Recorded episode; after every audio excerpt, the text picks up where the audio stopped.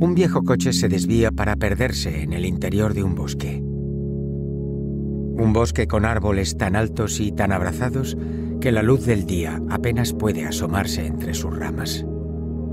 El hombre que lo conduce ha permanecido en silencio durante todo el recorrido, repasando mentalmente cada uno de los pasos que va a dar a partir de ese momento.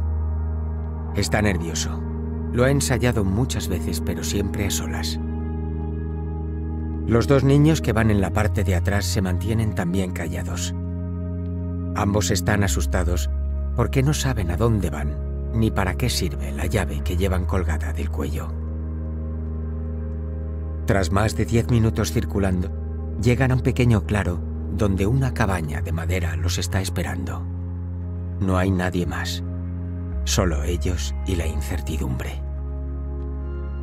Salen los tres del coche y es el hombre el que, después de dos intentos, consigue abrir una puerta que parece no querer invitados.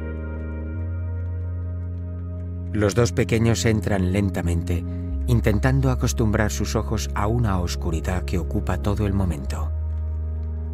El hombre camina hasta el fondo de la estancia para coger una vieja silla y una caja de madera. Se coloca frente a ellos. La niña busca la mano de su hermano mayor y la aprieta con fuerza. Tranquila, no pasa nada, le susurra él al oído. El hombre les explica que van a participar en un pequeño juego, uno que no han probado nunca. El premio lo elegís vosotros, pero no será un premio inmediato, será un premio para el resto de vuestras vidas. Pensad en lo que más ilusión os haría en este mundo en lo que os gustaría conseguir cuando seáis mayores.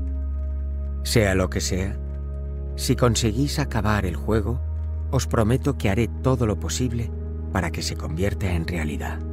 Eso sí, no debéis contarle vuestro deseo a nadie, ni tú a ella, ni ella a ti.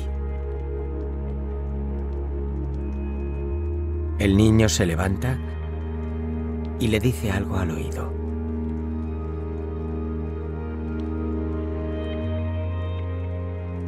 La niña se agacha un poco y le susurra su deseo.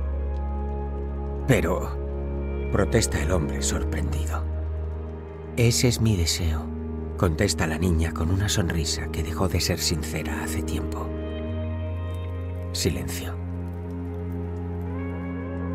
El hombre se levanta y, tras comprobar disimuladamente que la cámara que hay sobre la puerta está encendida, abandona la cabaña. Se dirige hacia el coche. Lo arranca y se aleja, pero no demasiado. Lo suficiente para que piensen que se ha ido. Lo necesario para poder ver lo que va a ocurrir a continuación sin que ellos lo sepan.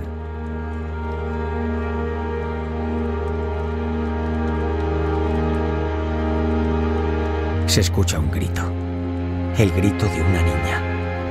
Un grito que atraviesa la cabaña, el bosque y a sí mismo.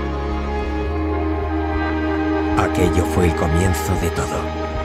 En realidad, también fue el final de todo.